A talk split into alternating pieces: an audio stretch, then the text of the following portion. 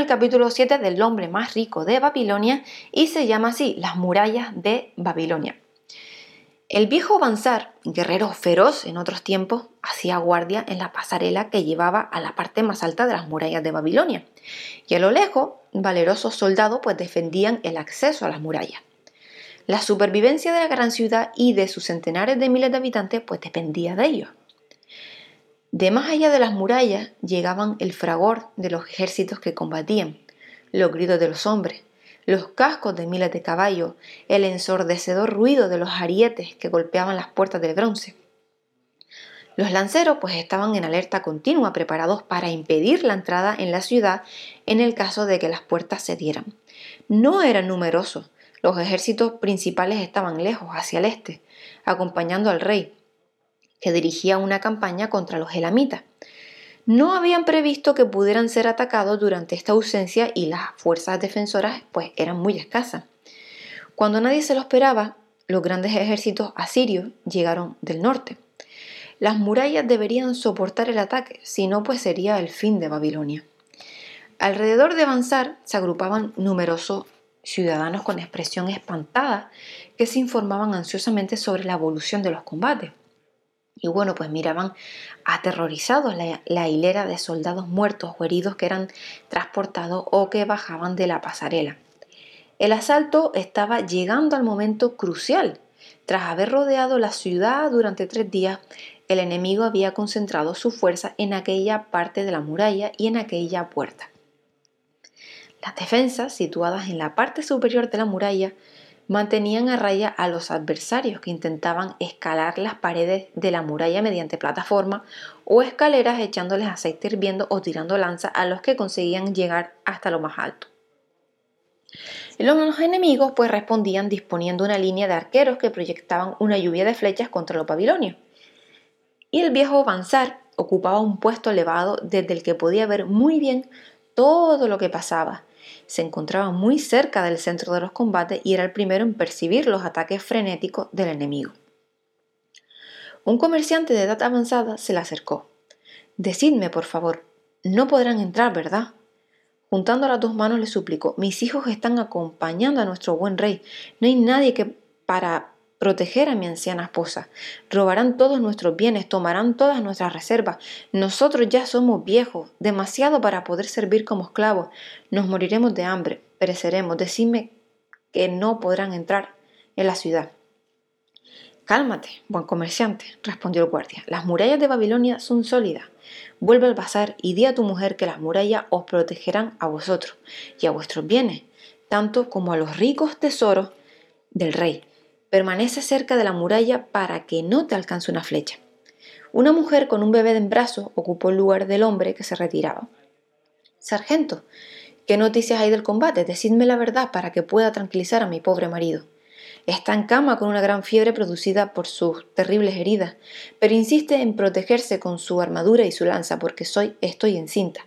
Dice que la venganza del enemigo sería terrible en el caso de que entrara. Tienes buen corazón porque eres madre y lo volverás a ser.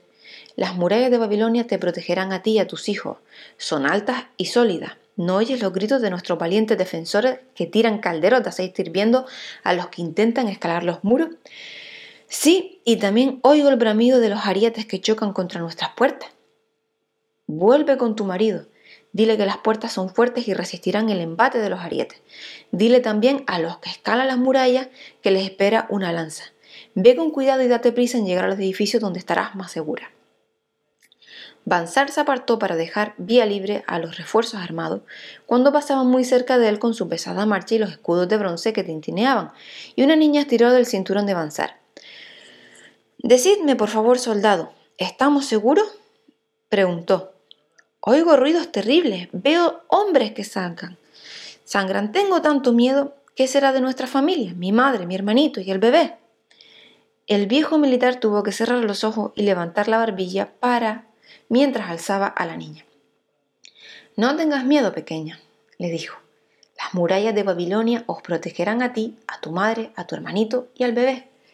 La buena reina Semiramis hace bien Hace 100 años las hizo construir para proteger a gente como tú. Vuelve y di a tu madre, a tu hermanito y al bebé que las murallas de Babilonia los protegerán y que no tienen que tener miedo. Todos los días el viejo Bansar permanecía en su puesto y observaba cómo los recién llegados subían a la pasarela y combatían hasta que, heridos o muertos, los habían de bajar.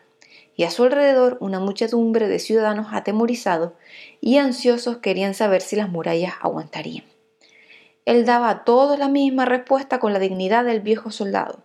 Las murallas de Babilonia protegerán. Durante tres semanas y cinco días continuó el ataque con renovada violencia. Cada día la mandíbula de Mansar se crispaba más y más, pues el paso, lleno de sangre de los numerosos heridos, se había convertido en un lodazal por el flujo incesante de hombres que subían y bajaban tambaleantes. Todos los días los atacantes masacrados se amontonaban en pila ante las murallas. Todas las noches sus camaradas los transportaban y los enterraban. La quinta noche de la última semana el clamor disminuyó. Los primeros rayos del sol iluminaron la llanura, cubierta de grandes nubes de polvo que levantaban los ejércitos en retirada. Un inmenso grito se alzó entre los defensores. No había duda sobre lo que quería decir. Fue repetido por las tropas que esperaban detrás de las murallas, por los ciudadanos en las calles. Barrió la ciudad con violencia de una tempestad. La gente salió precipitadamente de las casas una muchedumbre delirante llenó las calles. Los sentimientos de, de miedo reprimidos durante semanas se transformaron en un grito de alegría salvaje. De lo alto de la gran torre de Bel salieron las llamas de la victoria. Una columna de humo azul se alzó en el cielo para llevar bien lejos su mensaje. Una vez más, las murallas de Babilonia habían repelido a un enemigo poderoso y feroz, dispuesto a saquear sus ricos tesoros y a dominar a sus ciudadanos y reducirlos a la esclavitud. La ciudad de Babilonia sobrevivió varios siglos porque estaba completamente protegida. De otro modo, no la habría conseguido. Las murallas de Babilonia ilustran bien las necesidades del hombre y su deseo de estar protegido. Este deseo es inherente a la raza humana hoy en día es tan fuerte como en la antigüedad, pero nosotros hemos imaginado planes más amplios y mejores para llegar a este fin.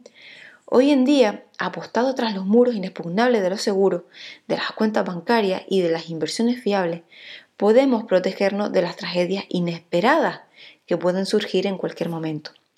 No podemos permitirnos vivir sin estar protegidos de manera adecuada. Y hasta aquí es el capítulo séptimo y mañana volveremos con más. Espero que les haya gustado. Hasta el próximo día. Hasta luego.